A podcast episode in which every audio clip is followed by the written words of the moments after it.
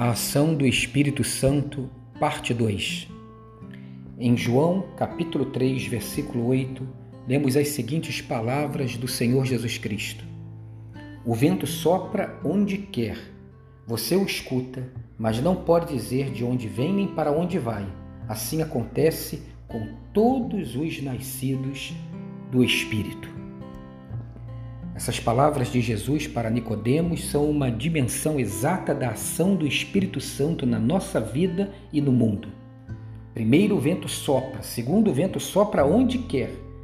Mas agora, em terceiro lugar, o vento sopra onde quer e ouves a sua voz.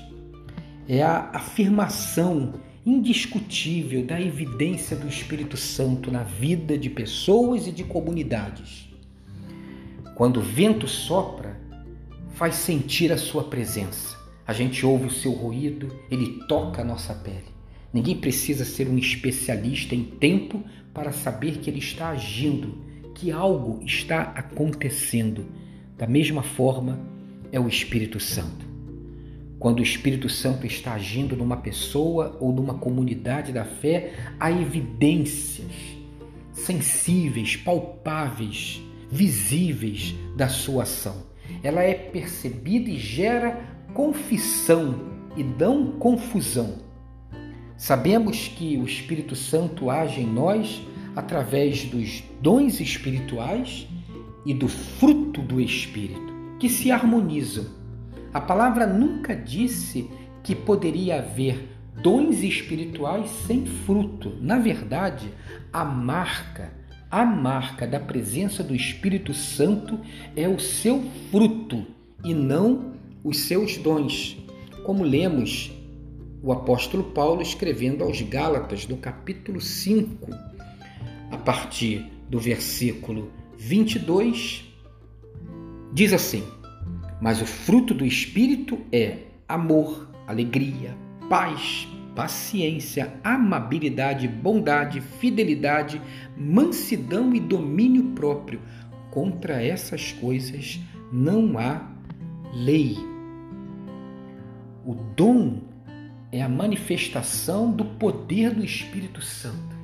O dom é do Espírito Santo e ele, segundo a sua vontade soberana, faz com que esse dom se manifeste na vida de um servo do Senhor Jesus Cristo para que a obra do Senhor seja executada. Mas a marca da presença do Espírito Santo é o seu fruto. Ou seja, é aquilo que nos dá diante de todos um reconhecimento visível através das nossas atitudes, palavras, ações, relacionamentos, decisões, conduta, que o Espírito Santo está sobre nós.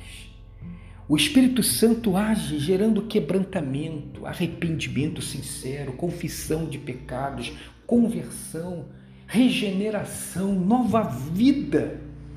Até mesmo o descrente toma consciência de que há algo diferente na vida daquela pessoa, daquela comunidade, que algo está acontecendo que ele não compreende, mas não pode negar. Ele vê a ação do Espírito Santo e ouve a sua voz. E você tem ouvido a voz do Espírito? Tem permitido que o fruto do Espírito possa inundar a sua vida? Possa preencher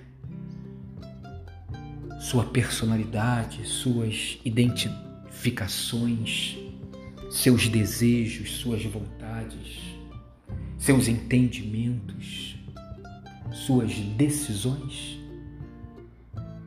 Tenha um dia abençoado e abençoador, ouvindo o Espírito.